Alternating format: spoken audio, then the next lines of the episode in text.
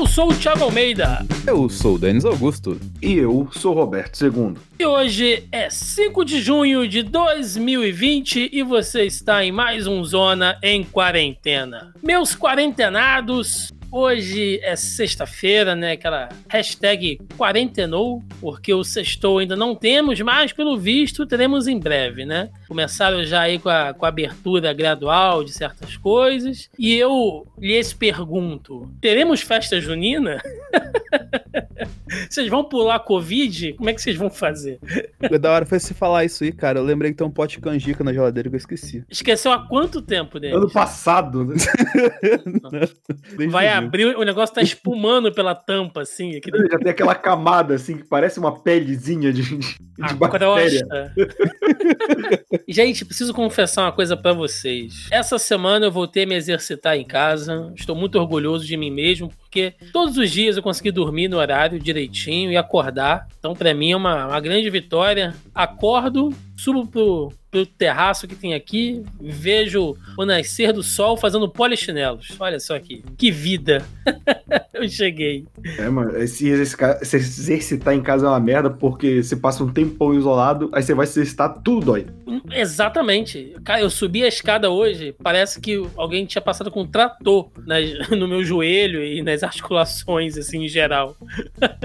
eu tô me recondicionando gradualmente, porque no começo da pandemia a gente tava exercitando certinho, né? Mas aí a necessidade faz ladrão, você acaba largando mão um pouco, né? Então, nas últimas semanas, como eu relatei aqui, eu tô voltando para casa a pé e amanhã eu devo fazer uma trilha no meio do mato, bem longe de todo mundo, pra não pegar Covid no meio da rua. Eu gosto fazer trilha, né? Inclusive aqui no Rio de Janeiro, para quem conhece, tem a gloriosa Floresta da Tijuca, mas é muito perigoso porque tem muito bandido. Porque é no Rio de Janeiro.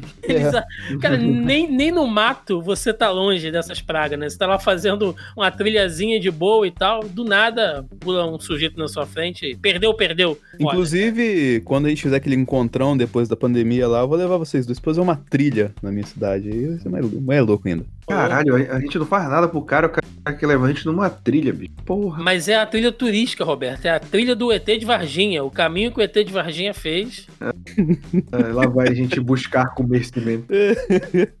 Pior que não era em Varginha, mas beleza. A trilha São Tomé do... das Letras. Caralho, é, que São Tomé das Letras a gente pega o portal que vai direto pra. pra qual é a cidade? Machu Picchu. A gente é. sai Machu Picchu. São Tomé sai Machu Picchu. Caralho, tá bom de geografia. Vamos, vamos fazer a trilha não, do teoria, você não sabe? Não, é verdade, pô. É? É. Que existe um portal em São Tomé das Letras que te leva direto pra Machu Picchu, no Peru. Que loucura. Vamos, vamos fazer a trilha do chupacabra? A trilha turística? É, mas não pode chupar os outros. Ah, não? Ah, então eu tô fora. Caralho. Mas o que eu tô dentro é nosso primeiro bloco de notícias. Começando aqui no nosso primeiro bloco de notícias do programa dessa sexta-feira, diretamente do Estadão. Após 100 dias do primeiro caso, o Brasil tem novo recorde e torna-se terceiro país com mais mortes por Covid-19. Após 100 dias do primeiro caso, o Brasil ultrapassou a Itália em número de mortes pelo novo coronavírus, com 1.473 novos óbitos registrados nas últimas 24 horas, um novo recorde diário. O país atingiu a marca de 34.021 vidas perdidas pela Covid, tornando-se o terceiro em número de mortes segundo o ranking da Universidade John Hopkins, às 19 horas, né, que foi contado aí essa, essa métrica da quinta-feira, no caso ontem, né? Em segundo lugar está o Reino Unido com 39 aí, quase 40 mil óbitos, e em primeirão os Estados Unidos já ultrapassando a marca dos 108 mil óbitos. A Itália, que até então era o terceiro país com mais mortes da doença causada pelo coronavírus, hoje já tem ali 33.689 óbitos. É o Brasil Brasil quebrando mais um recorde, né?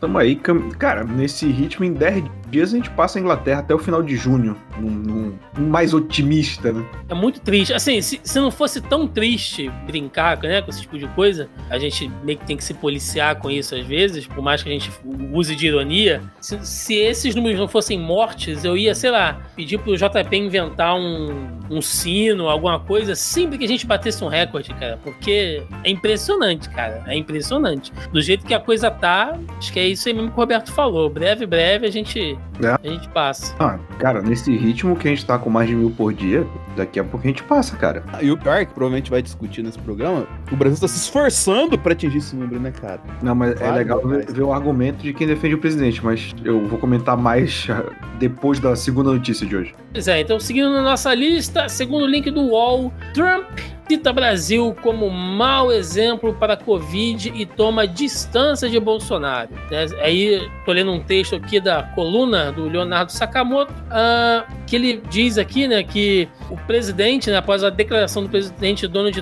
Trump, nessa sexta-feira, dia 5, ele usou o Brasil como uma referência negativa sobre o combate à Covid-19, né, que no caso Jair Bolsonaro estabeleceu com o mandatário norte-americano mais do que uma parceria, uma verdadeira relação de adoração e que pelo menos temos visto não é recíproca, no que pese ambos acreditam ah, no America First como política externa. Ah, se você olhar para o Brasil, eles estão passando por um momento muito difícil. A propósito, eles estão seguindo o exemplo da Suécia. A Suécia está passando por um momento terrível. Se tivéssemos feito isso, teríamos perdido 1 milhão, 1,5 milhão, talvez até 2,5 milhões ou mais de vidas, disse em coletiva nos jardins da Casa Branca. Lembrando que o nosso digníssimo presidente Jair Bolsonaro tem citado a Suécia em seus discursos como exemplo a ser seguido por não ter fechado sua economia para combater o coronavírus. Meus amigos, que ironia, né? Nós que vemos o nosso presidente aí ó, é, invocar os milagres da cloroquina balançando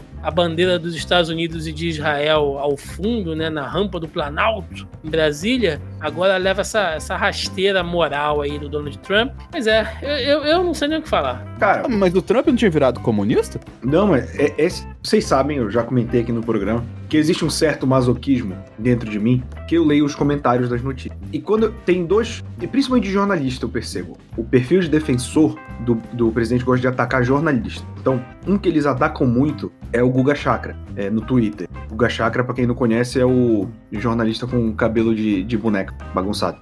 É. Eu gosto do Guga Chakra, eu me identifico muito com ele porque ele sempre tá com cara de quem acabou de acordar. O terno tá todo passado, mas a cara, meu amigo, não, um beijo pro Guga Chakra. E ele sempre posta as notícias, né? Ele é correspondente da, da Globo lá nos Estados Unidos. E ele botando a questão das diferenças. E, o novo argumento, a nova modalidade, eu já tô vendo faz alguns dias, é não pode culpar o Bolsonaro porque quem administrou a crise foram os governadores. Aí eles postam aquela, aquela manchete da decisão do STF de que a autonomia era dos governadores. E aí, tipo, o argumento deles é: o Trump não está criticando o Bolsonaro, ele está criticando a maneira que foi gerido no Brasil. Aí coloca essa estampa do tipo assim, isentando ele de qualquer culpa. É aquilo que a gente sempre fala, como é que ainda tem gente que defende? Cara, eu vi uma matéria hoje também que é, Bolson é, bolsonaristas arrependidos dizem que ainda assim vo teriam votado em Bolsonaro em 2018 por conta da falta de opção. Então, como diria o poeta, chapéu de otário é marreta, né? O problema é que a marreta sobra até pra quem não é otário, que é o nosso caso causa desses imbecis que ficam defendendo o presidente. Cara, claramente, claramente, a gente tem que lembrar que o Bolsonaro citou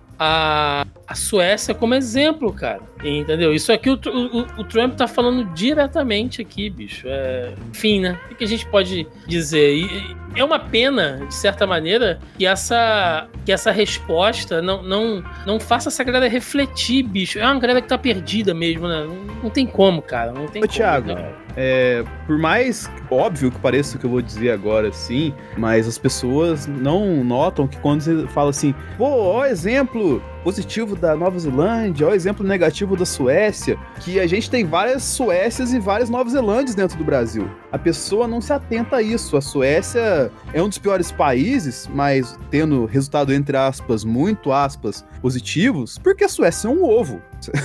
é pequenininha, tá ligado? Não tem como você comparar em dimensão continental. Só que é uma questão que a gente falou é várias vezes aqui, tá ligado? Oi, Roberto. Qual o resultado positivo da Suécia? Não, nenhum, assim, tipo assim, é, logicamente, eles falam que é positivo por questão de fazer aquela. de deixar tudo aberto, isso aqui lá, assim, é positivo entre aspas. Denis, Então, porra nenhuma, ele escolheu um país que tinha números baixos, entendeu? Ele olhou lá no Google, países com número de mortes. Ele olhou a Suécia, ah, esse aqui tem pouco, vamos usar esse aqui de, de exemplo. Só que ele não mediu isso que você falou, a quantidade é de pessoas. Não, é isso que eu tô falando, pô. A galera não estuda, velho. Então, tipo assim, não tem noção que a Suécia é uma coisa e o Brasil, pra ter uma Suécia, sei lá, é um estado do Nordeste, tá ligado? É um inferno. É, seguindo aqui, link agora da Época, seção negócios. Com pandemia, Brasil registra abertura de mais de uma loja virtual por minuto. O Brasil abriu mais de uma loja virtual por minuto desde o início do isolamento social em março. Em pouco mais de dois meses, foram 107 mil novos estabelecimentos criados na internet para a venda dos mais diferentes produtos, como alimentos, bebidas, roupas, calçados e produtos de beleza. Esse foi o caminho encontrado por muitas empresas para amenizar a súbita queda de faturamento por causa da pandemia, segundo o levantamento feito pela Associação Brasileira de Comércio Eletrônico, entre os dias 23 de março e 31 de maio. Antes da quarentena, a média de abertura de lojas na internet era de 10 mil estabelecimentos por mês. Esse é o legado positivo de toda a situação negativa que estamos vivendo, diz o presidente né, da associação, Maurício Salvador. Segundo ele, os setores que lideraram o ranking de novos sites na internet foram moda, alimentos e serviço. Então é a galera tendo que dar os seus pulos, né? Fazendo os seus corres, como diz a galera aí em São Paulo, porque não pode parar, né, bicho? Então quem tem aquela lojinha, a gente fez questão de divulgar aqui diversos serviços no Jabazeira, sempre que alguém enviou aqui pra gente, é você criar a sua loja ou de repente usar o marketplace ali do, do Facebook, né, para dar um up, porque senão realmente as coisas teriam sido piores, né? E é legal que isso mostra para muita gente que ainda tinha algum receio de usar o ambiente virtual para fazer compras, né, que realmente a gente pode ter essa segunda opção aí. Tem outra coisa positiva ainda, Thiago, porque logicamente muita gente migrou, migrou pro digital por conta de entrar na onda de montar um negócio digital, mas muita gente migrou pro digital já visando que provavelmente no futuro próximo a gente não vai poder sair tanto, tá ligado? Que o negócio vai ficar tão feio aqui que o negócio vai ter que ser digital mesmo. O negócio, o empreendimento, vai ter que ser digital mesmo. É, eu já acho que foi só necessidade mesmo, eu não acho que o brasileiro pensou tanto à frente. Foi desesper... Mas é bom para quem tem um bom volume, quem perceber que o, o digital traz lucro, porque tem muita coisa que precisa de um modelo novo também. Justamente para óbvio que não é todo tipo de serviço, por exemplo, não tem um boteco delivery, né? De um boteco não vem uma, uma mesinha, não fica tocando uma música numa caixa de som ruim, não passa um bêbado pra encher o saco, aquele clima do boteco gostoso. Que saudade do Aquele garçom que parece Naruto, né, Thiago? um garçom Pois que é. parece Naruto. Ah, o Roberto já não tava com a gente lá no boteco? Não, o viado tava via- viajando pro Foi na Pará, né? BGS, eu não, eu não tava. Ah, você Mas perdeu eu queria destacar, o- inclusive Olha. quando o Thiago vier aqui em São Paulo a próxima vez e o Denis também, que a gente tem que pegar um dia pra ir no Fatiado. Fatiado é uma loja de CD que tem DJ todo, todo dia de noite. E na quinta-feira é o DJ que trabalha com Marcelo D2, DJ Nuts. E do lado, ele encerra cedo. Tipo, uma parada começa às 7h30 vai até às 11 Tem vários bares, a gente sempre para num bar que eu digo que o, o garçom é a cara do Carilli, o técnico do Corinthians. Só chama ele, ô professor Carilli. Legal. Mas você sabe qual música a gente vai pedir a hora que chegar na parte do DJ lá, né? É. Cassino!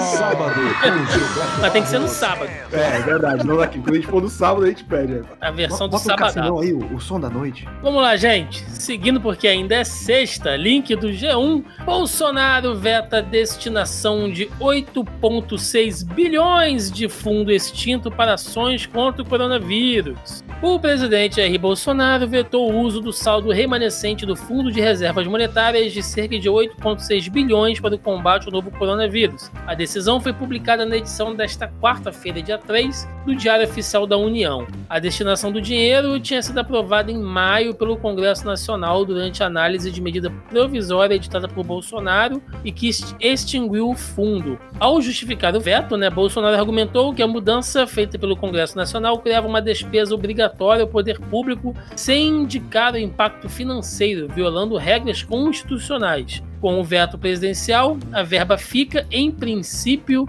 sem destinação. Uh, lembrando aqui né, que o, o arroba GovBR vetou repasse de 8,6 bi a estados e municípios para não ferir regras orçamentárias e cometer crime de, de responsabilidade. O dinheiro abaterá a dívida pública em 28 de maio. O presidente Jair Bolsonaro sancionou 60 bi para o combate ao Covid-19, além de diversos créditos ao Ministério da Saúde para esse fim. Escreveu em rede social o ministro da Secretaria-Geral da Presidência, Jorge de Oliveira, né? defendendo aí a posição de que o Bolsonaro ele não liberou esses 8,6 agora, mas já havia liberado 60 bilhões anteriormente. E, bom, só para fechar, né? É, Bolsonaro também vetou outros trechos do texto aprovado pelos parlamentares, entre os quais o que previa a repartição do dinheiro entre estados e municípios para a compra de materiais de prevenção à pandemia. Pergunto-lhes, meus amigos, isso é algum tipo de, de resposta, de, de é, contraofensiva política? O que, que vocês acham? Ah, cara, é, é chantagem plena e clara. Não tem, não tem nem o que debater aí. 8,6 milhões é uma puta de uma grana. Mas ele tá de pirra com os governadores. Ele tá brigadinho com, com o Congresso. Então ele, as medidas que ele pode fazer sem que o, o, a Câmara, o Senado ou o STF impeça ele, ele vai fazer. Ele já percebeu que ele não pode governar na canetada como ele vinha querendo até a pandemia começar. Você acha que o Bolsonaro liberaria esses 8.6 em qual condição? Cara, eu acho que teriam que passar alguns pacotes a gente tem que lembrar, em todo programa, inevitavelmente a gente vai lembrar que a gente está lidando não é com uma crise política. Óbvio que ela é, mas ela é causada por um, um homem minúsculo de ego gigantesco. O Bolsonaro gosta de ser elogiado, ele gosta de ser massageado, ele gosta de ser louvado. Ele realmente leva o nome dele de Messias a sério. Então o que ele quer é crédito por coisas que ele não fez, ser exaltado por coisas que ele não fez, que é controlar a pandemia. Um aceno, algo assim. Eu, eu, eu digo que a gente. O Bolsonaro é um cara capaz de jogar um país numa guerra só de ter que pedir desculpas se ele não quiser, entende? É nesse nível que a gente tá. Então eu acho que ele liberaria isso se os governos tipo, chegassem na agenda dele. Eu vi uma matéria esses dias, por exemplo, ele retirou de uma nota é, relacionada à saúde. Tô falando de orelhada, gente, por isso que, que também não vou entrar em muitos detalhes para não ficar espalhando fake news. Mas o fato é, uma nota emitida em relação ao Ministério da Saúde que falava que, mesmo durante a pandemia, serviços como, como a questão do aborto legal, que o Brasil ainda tem alguns tipos de aborto que são legalizados, né, deveriam continuar sendo feitos, né, porque isso é uma questão de saúde pública. E por pressão do Bolsonaro, foi tirado esse trecho dessa nota, dessa recomendação. Não só isso, como foram atrás de quem foi a ala que colocou essa parte na anotação para marcar dentro do próprio ministério. Então, é, nesse momento, eu acho que é ajoelhe perante o Bolsonaro ou não vejo esse dinheiro, entendeu? Então, tipo, enquanto o Estado não tomar as medidas que eu quero, meu dinheiro vocês não vão ver. É, esse... e aí, só pra complementar, Denis, vale lembrar o seguinte, pra galera que fica falando, ah, não tem dinheiro, o país vai quebrar, não sei o quê, a gente tem esse fundo aí que, entre aspas, sobrou, né, cara, de, de 8 bilhões, e essa semana também é, tem. Eu, vou deixar o link aí na, na, postagem, não, não tem a ver com nada da pandemia, mas já que a gente está falando sobre dinheiros que poderiam ser investidos na, na, saúde, né? Vale lembrar que o governo tirou aí cerca de 83,9 milhões, né? Quase 84 milhões que seriam usados no Bolsa Família. Sim. Tirou porque não poderia somar, né? Com os benefícios que já estavam dando e tal. Ele tirou esse dinheiro e disse que vai investir esse dinheiro na Secom, cara que é a Secretaria Especial de Comunicação Social da Presidência. Basicamente, é a secretaria que. É propaganda. Vai, que faz a propaganda ah. e a gente sabe para onde esse dinheiro vai, né? Então, vai assim, para esses canais que apoiam o governo, vai para fazer campanha é, de marketing para o governo. É isso, cara, é isso. 84 milhões, basicamente. Então, assim, tá brotando dinheiro aí que poderia ser usado na saúde, mas, Sim, né? Até pro cara que defende uma, uma, um tipo de lógica no governo Bolsonaro, que já adianto que não tem, não faz o menor sentido, tá ligado? Porque, assim, ele, entre aspas, só vai soltar o dinheiro, como o Roberto disse, se a gente ajoelhar ao pé do rei. Então, o que é o ajoelhar ao pé do rei? É passar emenda conservadora, é liberar todo mundo para voltar pra rua, para trabalhar, seja lá o que Deus queira, o destino da pessoa. Ou seja, ele só vai liberar isso se a parada ficar muito feia. Mas ele, teoricamente, não faz consciência que tá feia porque ele tá só jogando no interesse político, cara. Essa partidarização, né, Roberto, da pandemia é um negócio muito grave, cara. É.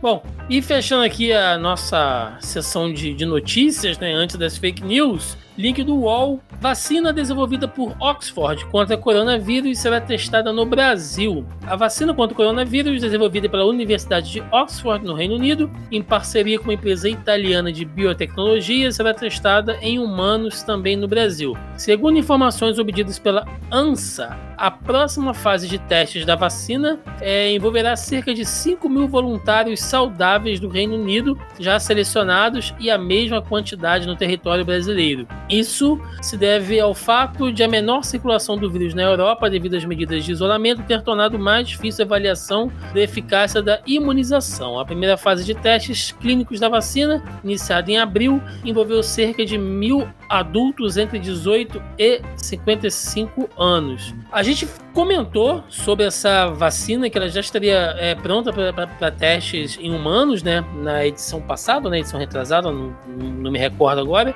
mas a gente já tinha falado sobre essa vacina lá da Universidade de Oxford. E aí, cara, vamos começar a testar em humanos e as previsões são boas, né? Lembrando é mais uma vez que a gente sempre fez questão de dizer que quando houvesse algo mais concreto, a gente iria falar, né? Então, depois de um monte de quase vacinas, finalmente a gente tem uma aí com um bom prognóstico. É que assim, você pega, a gente até citou uns programas atrás, né, que lá na China a gente ficaram mutação no vírus, né, desde o primeiro surto agora para um, uma possível segunda onda, né. O negócio tá tão feio no Brasil, cara, que a galera tá usando a gente rato de laboratório, tá ligado? O caso mais crítico, se a vacina der certo ali, provavelmente vai dar certo o resto do mundo. De tão maluco que tá parado aqui, cara. Pois é. E aí, só por curiosidade, né, para você ver como é que os malucos eles, eles só querem realmente saber aquilo que convém, né? O nosso Minelson, vocês estavam com saudade do nosso Minelson, né? Já não é citado aqui há algum tempo. Nosso ex-Minelson da saúde, Nelson Tait, publicou no Twitter dele, né? Os é vivo testes... aparece, né, Thiago? É, é. Ou quase vivo. Os testes de vacina para a Covid-19, liberados pela Universidade de Oxford, serão iniciados no Brasil esse mês. Fico muito feliz em ver um projeto tão importante como esse para o Brasil, que participei como ministro, se concretizando. Pô, maneiro, né? O cara postou ali e tal. Os comentários que ele recebe, tá? Lobistas filhos da puta matarão brasileiros para nos fazer de cobaia. Jair Bolsonaro e o seu povo que está sem, sem cloroquina. Cadê a porra do general? Uh, quem vai ganhar dinheiro com essa vacina? Cloroquina salva, mas temos que ter vacina? Essa fundação é danosa ao país. Não confiamos nesse Liman, que é o cara está responsável por vacinas. Não vou tomar essa vacina. Não tomem a vacina produzida por esses globalistas. Em mim, ninguém vai espetar essa merda. Ainda mais se a vacina tiver sido produzida em laboratórios financiados por globalistas como Bill Gates ou Jorge Soros. Já temos a hidroxicloroquina, mas o acesso do povo a ela está sendo dificultado. E por fim, um comentário sensacional aqui que diz: Eu prefiro levar um tiro. Eu gostaria muito que essa pessoa levasse um tiro. É isso, é, cara. Inclusive é, é, bom, né, cara, que sobra mais vacina pra gente, porque muita gente vai precisar de vacina. Eu sou extremamente favorável, cara. A galera que não, não toma, sabe? Eu só alerta aí pro, pro, pra qualquer poder responsável que se essas pessoas antivacina tiverem filhos, que elas percam a guarda das crianças, que as crianças sejam vacinadas, e aí tudo bem. Partindo aqui pro nosso segundo bloco, né, da nossa sessão de notícias, agora falando sobre fake news. É fake, segundo o link do G1, né? É fake que primeira-dama do Espírito Santo se curou da Covid-19 com protocolo de cloroquina. Circula nas redes sociais que a primeira-dama do estado do Espírito Santo, Maria Virgínia Casagrande, se curou da Covid-19 com um protocolo hospitalar com cloroquina. É fake. A primeira-dama foi internada na, no hospital da Unimed em Vitória, que diz que se trata de uma afirmação falsa. O protocolo não é utilizado no hospital. O governo capixaba também nega o boato. É fake news, a primeira-dama não utilizou o medicamento, informa assessoria de comunicação à CBN. Uma versão da mensagem falsa diz: Primeira-dama recebe alta após quatro dias no hospital. Terapia recomendada para residência se é, tomografia computadorizada for sugestiva de Covid. Tem critério clínico de internação. Hidroxicloroquina e azitromicina. É para forçar a barra de novo, né? Tempão que a gente não falava de cloroquina aqui, agora tá aí, ó. Os, essa geração cloroquiners né? É. Tá, tá forçando aí a barra de todo jeito. Uma geração de pessoas com problema do coração, né? É, ou da mente, né? Do cérebro. Isso já tem. Mais um link aqui agora, também do G1. É fake que foto mostre pessoa fingindo carregar corpo de vítima de Covid-19. Circula nas redes sociais uma foto em que se vê em vários sacos pretos alinhados no asfalto uma pessoa carregando sozinha um outro na mão. A mensagem que acompanha diz que a imagem é a prova de que óbitos pela Covid-19 estão sendo forjados no Brasil,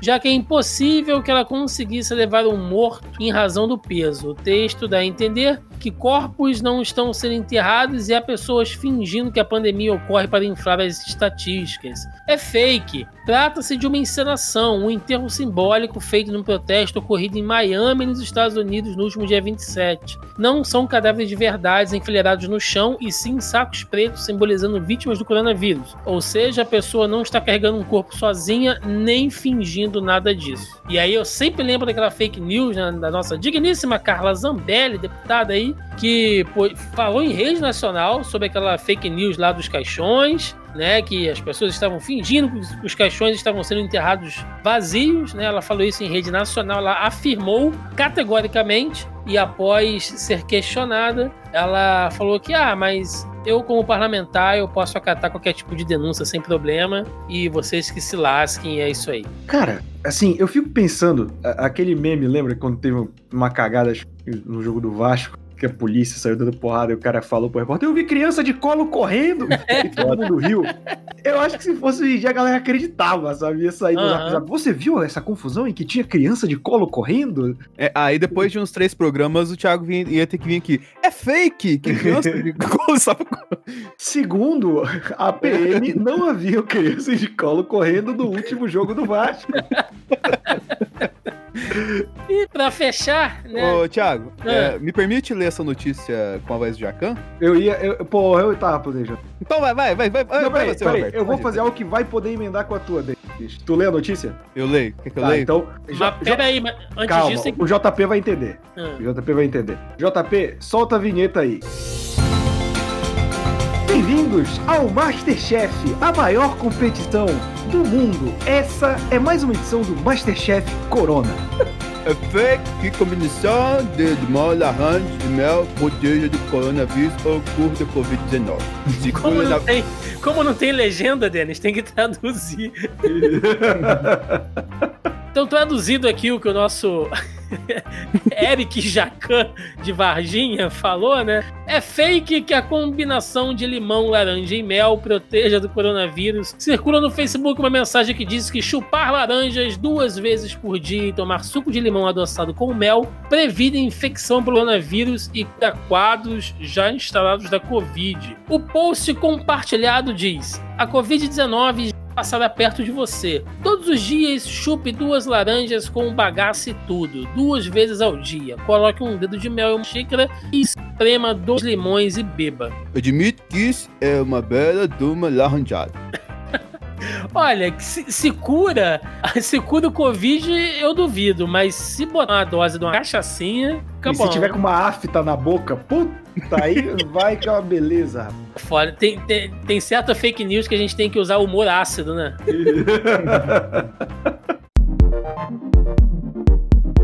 Seguindo agora aqui no nosso bloco esportivo e cultural, hoje ficaremos com esportes, link do Globo Esporte, da Globo.com, silêncio na arena, alerta Covid-19 e calendário revirado. A NBA que o torcedor vai encontrar. Após o Conselho de Administração da NBA e a Associação Nacional de Jogadores aprovar o retorno da temporada 2019-2020 com 22 equipes, a partir do dia 31 de julho, a liga repensou todo o seu calendário até o início da temporada 2020-2021 e passa agora a focar nos desafios de um contexto permeado pela pandemia de coronavírus. Entenda como será a volta da liga em meio ao novo normal, entre aspas, e confira as novas datas chaves no calendário da maior liga de basquete do mundo. Uh, com base no formato de competição aprovado pelo Conselho de Administração da NBA, as 22 equipes que retornarão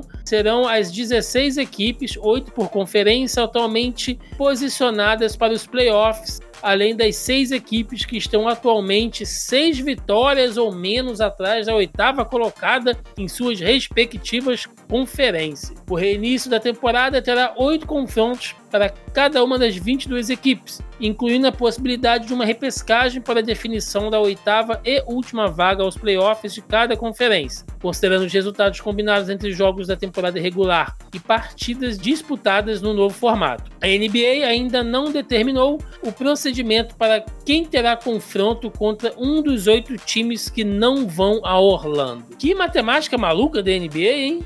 Essa, essa matéria tá mal escrita pra caralho, cara. Tá, tá, tá confuso. Meu Deus do céu. Já é confuso, mas tá confuso. Porque primeiro tem que explicar. Essa matéria ela coloca um bando de coisas como se o público que tá lendo, que é uma informação de primeira mão, é, já soubesse. Mas vamos lá. A NBA tem 30 equipes. E o formato da NBA, assim como de todo esporte americano, não é baseado em pontos que nem o futebol. É baseado em número de vitórias e número de derrotas. O da NBA, é, como parou ali já uns 5, 6 meses, foi por aí, eu acho, é, você tem que, que reduzir. Então o que acontece? Vão oito times de cada conferência, que são divididos em conferência nos Estados Unidos, para os playoffs. Só que para manter ainda o resto de, de temporada, que tinha muito mais jogo do que só oito, na verdade, você vai pegar e colocar os que estão de seis ou menos, né? Porque colocar um time que tá oito vitórias atrás do oitavo colocado, ele tem que ganhar as oito e o oitavo tem que perder todos, o que é uma estatística que quase não existe. E o grande problema é essa definição de repescagem, que é assim, se o oitavo colocado pro nono for uma diferença de menos de quatro jogos, tem repescagem. Vai ficar um pouco confuso, sabe, como vai funcionar. E eles não definiram como vai ser essa repescagem. A única coisa que a gente tem definida é que vão ser 22 equipes no total que vão voltar, ou seja, oito que já não vão mais ter temporada. Não sei se vai ter tipo de compensação econômica por parte da NBA para essas equipes. É, tem que ver nesse sistema de, de repescagem onde vão ser disputados os jogos, porque uma coisa também que tem que levar em consideração é que tem times muito distantes. Então, digamos que você tem uma repescagem, até para os próprios playoffs, como isso funciona.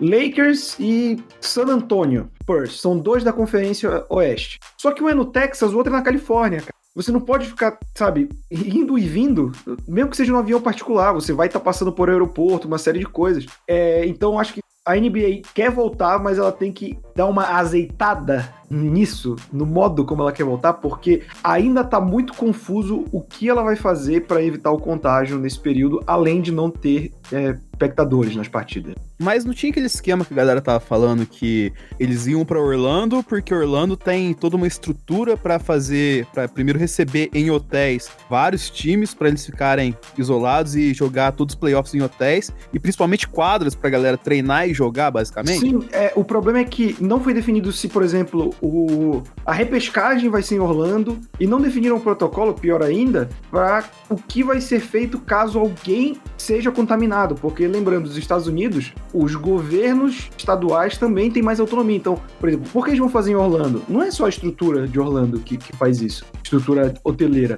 É porque a Flórida não entrou em lockdown em nenhum momento. A Flórida estava tendo UFC até o tempo atrás. Só parou de ter UFC porque Nevada saiu do- da quarentena também. E aí o UFC optou por ser uma pessoa mais barata, fazer nas próprias instalações deles que ficam em Las Vegas. Então eles não têm que pagar aluguel, já que não está liberado para o público. E aí em Orlando, você tem que ver que a Flórida não está liberando. É provável que até julho a Disney reabra. Então como é que você vai fazer para manter a saúde dos atletas confinados, sabe? Porque a gente está falando de um negócio que começa no final de julho e deve ir até outubro. Como é que você vai manter esses atletas isolados num período em que provavelmente a Flórida já vai ter se reaberto, sabe? É confuso o que a, o que a NBA tá fazendo. Pois é, cara. Ainda assim tem questão do elenco. O elenco de basquete geralmente é mais enxuto, né, de outros esportes. Até tem uma notícia que eu não dei no, pra complementar o da semana passada. Na Fórmula 1, se o piloto for testado com Covid antes da corrida, o piloto reserva entra no lugar dele, tá ligado? Tipo assim, o Hamilton pegar mesmo o líder do campeonato, foda-se, não vai correr. É, isso é a versão oficial, né?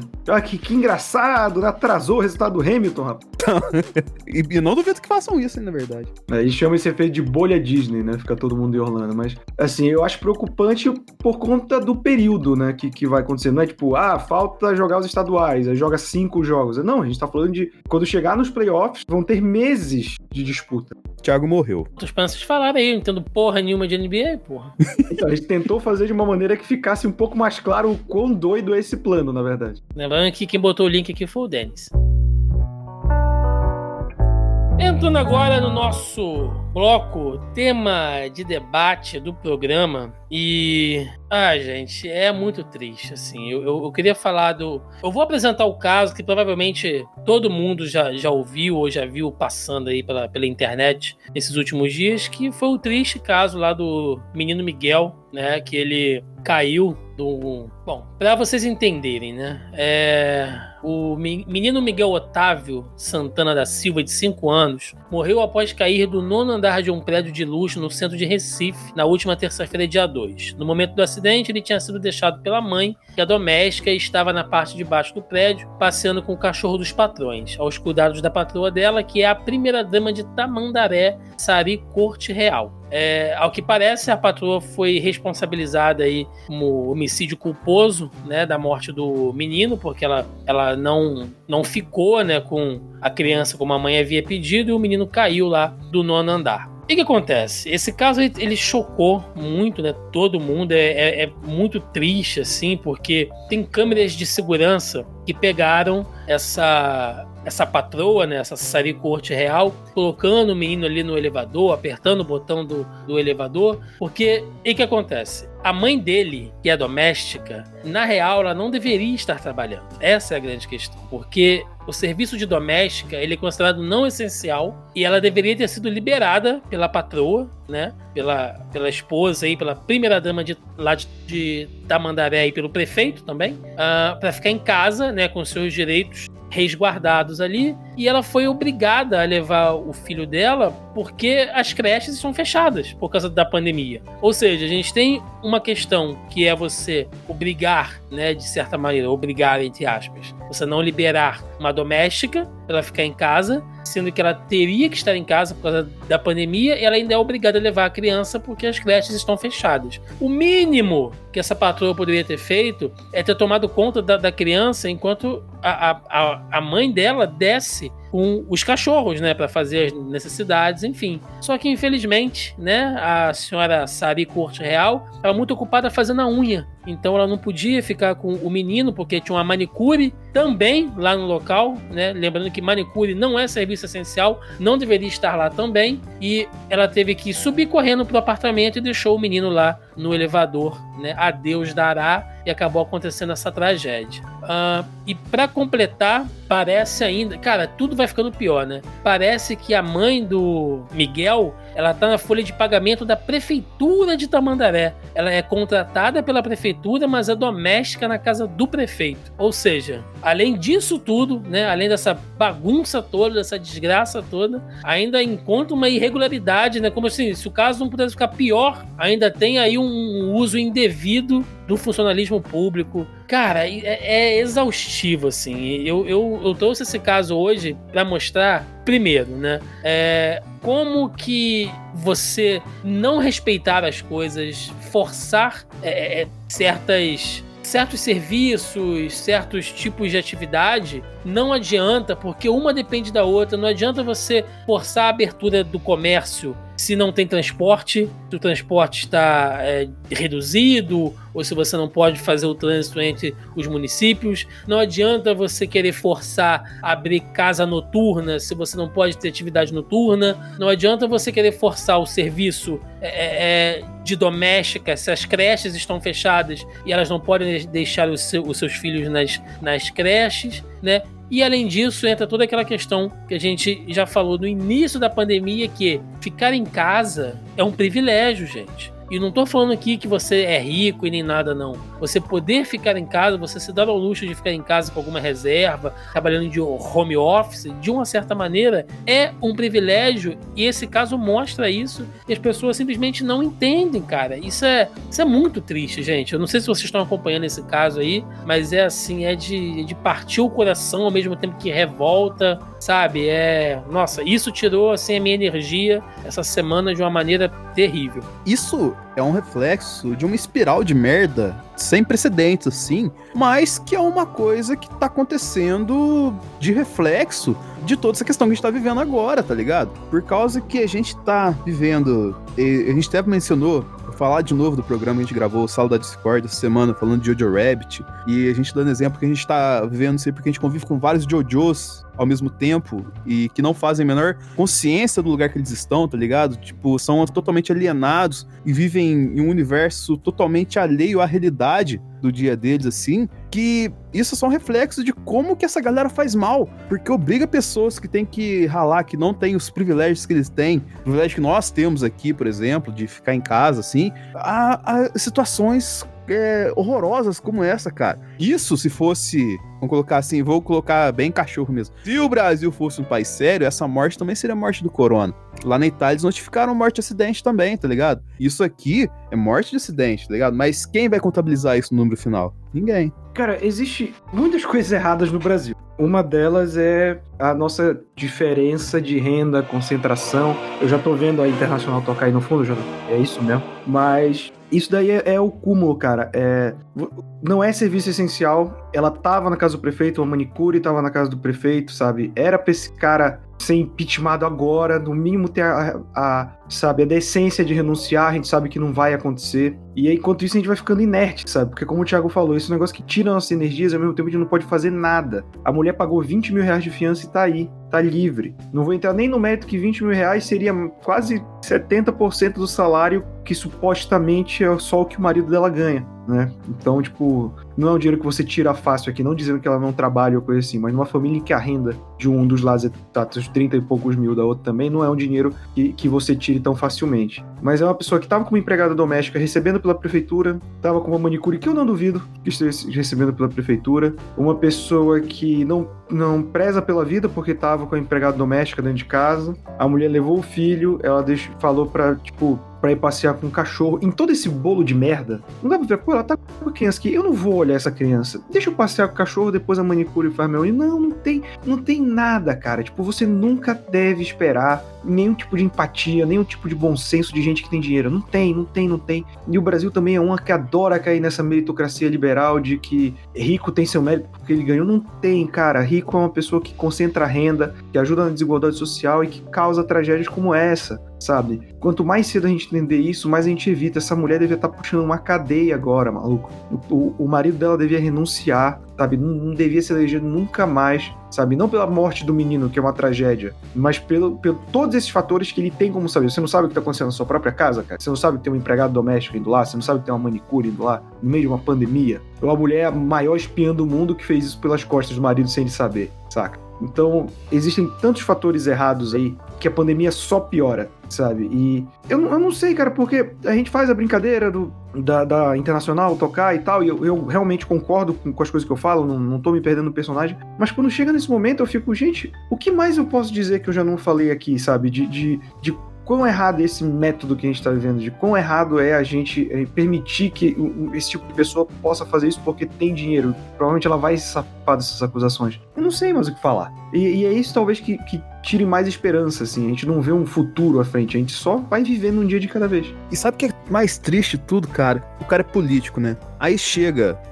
esse ano mesmo, final do ano, a gente, entre aspas, tem uma normalização desse, desse momento que a gente tá vivendo, político. O cara vai lá, vai tentar uma reeleição, vai tentar um cargo de vereador, sei lá, que porra que pode tentar lá, tal assim. Aí a galera vai começar, tipo assim, eu não vou votar. Começa a política assim, né? Eu não vou votar nesse cara, não. Ele é o cara lá da mulher lá que derrubou o menino, a criança, sei que lá, tal assim. Mas aos poucos, cara, ele vai colocando a sementinha assim, vai repetindo a mentira, repetindo a mentira na cabeça da população, vai repetindo, repetindo. Ele consegue o prestígio que ele tinha perdido, que ele perdeu nesse momento, aos poucos e volta de novo para essa máquina política que a gente tem aqui. É, é a questão de falta, falta um discernimento pra população, tá ligado? Pra gente conseguir dar um passo a mais. Isso que você falou, vem total sentido com essa questão, cara, porque o pessoal não se informa e não procura, vou colocar assim, criar uma postura de, vamos colocar assim, uma etiqueta de aprender de verdade, de discernimento, assim, tá só vivendo um dia de cada vez. Muito provavelmente por conta de falta de educação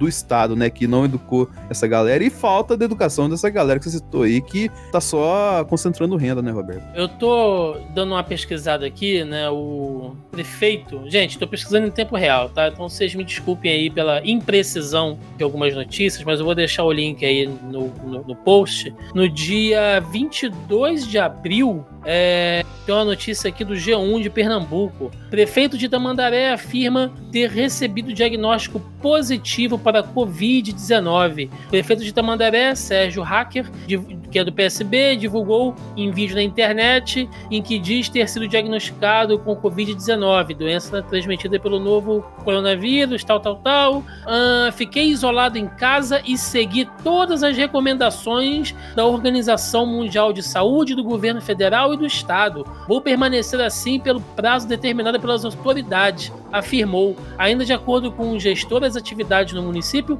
não devem ser interrompidas. Passei amanhã em videoconferência com os secretários organizando novas ações para proteger cada vez mais a nossa população. Cara, olha só, eu te pergunto: esse prefeito ficou isolado em casa. Eu aposto, eu aposto que a mãe do menino Miguel já estava trabalhando lá. Então, engraçado que o prefeito, quando ficou doente, ele se isolou dentro da casa dele, dentro do palácio dele, né? E ali dentro ele ainda colocou em, em, em, em risco a vida de outras pessoas que eram obrigadas a ir lá, porque eu garanto a vocês, cara, eu garanto a vocês que pelo, pelo contexto todo da cena, eles ainda continuaram recebendo em casa manicure, pedicure, massagista, o caralho a quatro, viado. Entendeu? E aí o cara me fala: fiquei isolado em casa e segui todas as, recomendações da Organização Mundial da Saúde. Meu senhor, é um canalha. Entendeu? Porque as recomendações da Organização Mundial da Saúde, da OMS, é você se isolar socialmente, cara. Canalha, desprezível. Porque o cara fala isso, mas tem uma porra de uma mulher sendo obrigada a trabalhar lá na casa dele, e levar o filho dela e expor o filho dela. Cara, que. Eu não sei, cara, mais o que falar assim. Porque é o que o Roberto disse. A gente fala, fala, fala, a gente se revolta. E aí eu vejo uma coisa dessa. Entendeu? Então, assim, é um, é um caso, cara, que se a gente for revirar, se a gente for cavucar ainda mais, o negócio tá ficando pior, velho. Sabe? E aí? E aí? Entendeu? Provavelmente a mãe vai ser exonerada da folha de pagamento lá da prefeitura. Eu acho muito difícil essa mulher ser presa, porque provavelmente é réu primário, ela já pagou a fiança, já foi liberada, já está em casa, entendeu? Se não tiver uma ordem de restrição, ela vai sair fora, eles vão sair fora de lá e ficou nisso. E o menino Miguel morreu, a mãe dele perdeu um filho, sabe? É, é... Tem a notícia aí, cara. Vocês vão, vão, vão ler aqui. É, Cadê? Mirtes, que estava na parte de baixo do prédio no momento da queda, passou na portaria para pegar uma encomenda e soube que alguém tinha acabado de cair. Ela correu para ver quem era e descobriu que era o filho Miguel. Vi meu filho ali, estirado no chão. E aí, cara? Mirtes contou em entrevista à TV Globo que chegou a ver o menino com vida, se esforçando para respirar, mas com os olhos imóveis. E aí? E aí, que resposta você dá pra uma mãe dessa, seu, seu prefeito de da puta que o pariu? Que resposta que a gente dá? Que justificativa você vai dar? Entendeu? Ah, eu não sabia que ela tava lá, como o Roberto falou. Não sabia? Porra, poupe-me, cara. Além de você provavelmente pagar o salário dela, a prefeitura paga, cara. Ela tá na folha de pagamento da prefeitura, cara. É tão nojento isso que eu, sinceramente. Então, você que tá ouvindo o programa, se você souber de alguma casa que esteja é, mantendo do, algum trabalho de doméstica, de diarista, de manicure durante é, o isolamento, denuncie, sabe? Tem números aí para isso. É, ah, mas você tá falando então para tirar o pão da mesa do trabalhador? Cara, é isso. É isso aí que acontece. Se tudo que a gente falou aqui não serve de argumento, então não tem mais o que falar, não.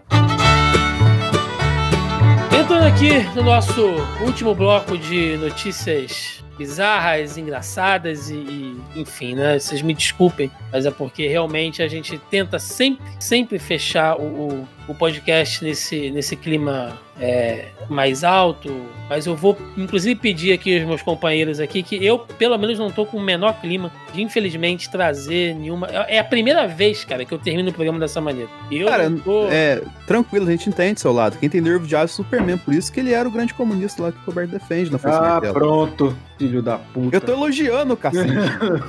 Eu não tô assim, cara, sinceramente, ler nenhuma notícia. A gente tá com algumas notícias engraçadas aqui pra fechar, mas hoje, sinceramente, eu, eu Você não- pode ler a primeira, porque a primeira não é tão engraçada assim. É, é, então vamos lá. Só pra curiosidade, né? Link aqui do Geek Publicitário. Anúncio imobiliário urbano usa espelho para dizer que a sexta temporada de Black Mirror é o ano de 2020. A série Black Mirror da Netflix conta histórias de ficção científica que trazem à tona o lado sombrio das telas e da tecnologia. Porém, um dos criadores da série afirmou recentemente que não está trabalhando em uma nova sexta temporada por conta do momento em que o mundo passa. Dessa forma, estudantes de publicidade da Brother Madrid colocaram espelhos em mobiliário urbano para dizer que a sexta temporada de Black Mirror é o ano que estamos vivendo. Em outras palavras, a série Black Mirror retrata como as tecnologias podem prejudicar o homem e as suas relações enquanto sociedade com todo o caos que se espalha no mundo, com a pandemia, protestos, desemprego e outras coisas,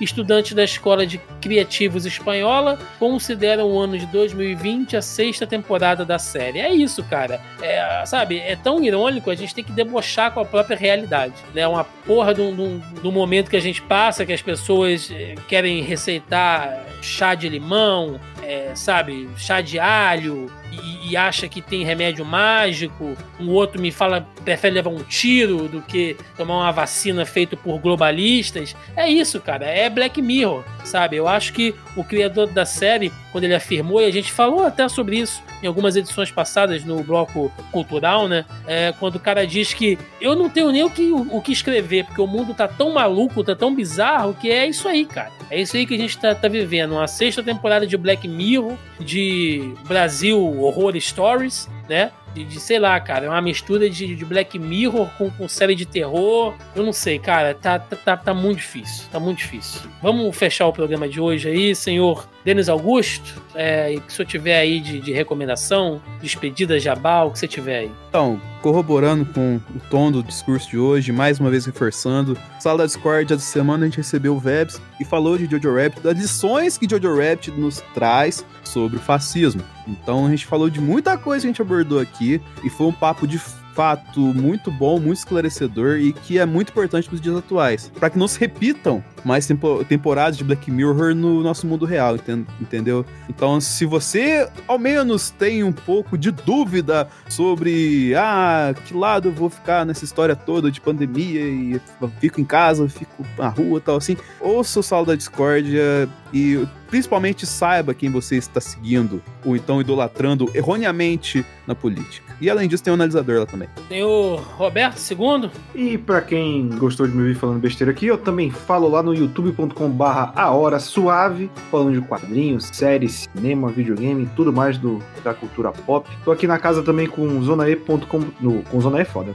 Tô aqui na casa do, do Zoneando, no zonae.br com o Porquê Valdemar, que a gente tá fazendo jogos marcantes, mas em breve já devemos voltar com o nosso boletim de notícias, já que o esporte está voltando na Europa e infelizmente no Brasil também deve voltar. E tô quinzenalmente lá no Mansão N falando de Batman, que é o que importa, e no Momento Suave, toda sexta, falando das notícias nerd. Bom, é, antes de dar os recados finais, eu gosto e temos sempre que agradecer aqui a galera do Audio Heroes, mandar um abraço pro JP, pro Wallace, e a galera que nos apoia aí, que tá ajudando a gente no projeto do Zona em Quarentena, trabalham aí com a nossa edição, né? Ah, inclusive a última edição ficou bem divertida, a gente conseguiu dar algumas risadas aí em meio a essa loucura que a gente está vivendo, então agradecer mais uma vez a galera da Audio Heroes e recomendar o trampo dos caras que é muito bom. Você tá precisando aí de edição, vinheta, locução, produção, logo, publicação e consultoria na área de podcasts, procura aí a galera da Audio Heroes, tem o link deles na postagem, audioheroes.com.br.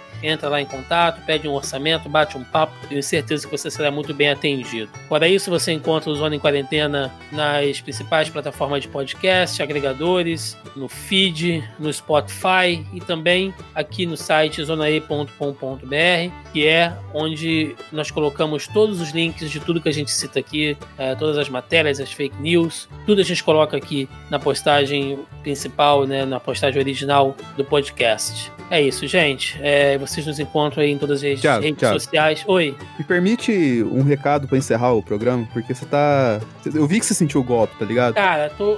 Cara, tá foda, vai. Então, é o seguinte, eu gostaria de agradecer o nosso ouvinte. A gente sempre fala aqui, mas. Porque, tipo, isso é. Esse relato, esse estado que o Thiago tá no final aqui, é um reflexo do programa que a gente vive, tá ligado? É uma coisa tão maluca, esse universo tão louco que a gente tá, cara, que psicologicamente tem dia que a gente chega aqui em frangalho pra, pra gravar, tá ligado? E é tão maluco que às vezes a gente sai rindo de alguma coisa bizarra acontece, ou então melancólico igual hoje. Então, tipo assim, a gente faz isso por vocês. Então, se você acompanha o Zona Quarentena, compartilha com a galera e muito obrigado por estar com a gente nessa jornada, porque ela é difícil, provavelmente ela vai ser longa, mas todo mundo fazendo a sua parte dentro de casa e protegendo a si mesmo e quem você ama, a gente vai conseguir sair dessa. Aí espero eu, graças a Deus, graças ao Deus que você acredite, ou a força que você acredite, entendeu? Tamo junto, galera. É isso, galera. Até o próximo Zona em Quarentena. Valeu!